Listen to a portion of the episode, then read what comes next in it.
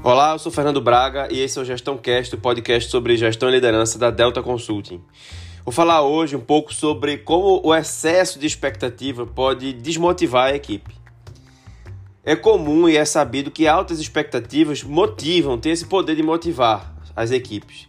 Mas se o seu padrão está muito alto, se a meta está muito alta, você pode estar tá prejudicando mais do que ajudando, até mesmo é, comprometendo a confiança da equipe.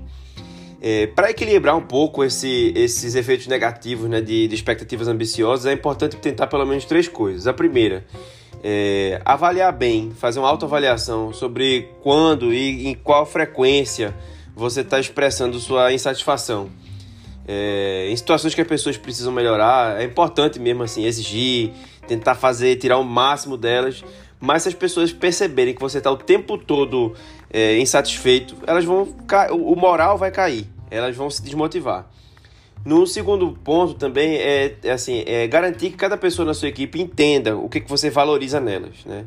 Se você quer que elas realmente assim peguem suas críticas, peguem, peguem suas críticas realmente e, e tomem aquilo e se mobilizem com aquilo ali, é importante, é imperativo que elas também entendam e que elas saibam que você reconhece o que elas trazem de diferencial, o que elas trazem de único.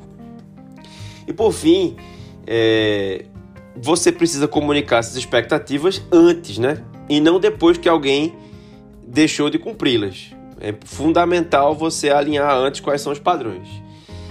E uma recomendação final é que você não deve esquecer também de ter uma espécie de autocomplacência, porque às vezes a gente exige tanto da gente, a gente tem expectativas irrealistas conosco e aí a gente desdobra isso para outras pessoas também. Então você vai conseguir lidar melhor é, com essa, com eventuais fracassos, com eventuais dificuldades, se você também prestar atenção em como você lida com suas dificuldades e fracassos. Não estou falando aqui para não se, para não tentar tirar o máximo de você, mas para tomar cuidado para separar o que é realista e o que não é. Um abraço e até a próxima.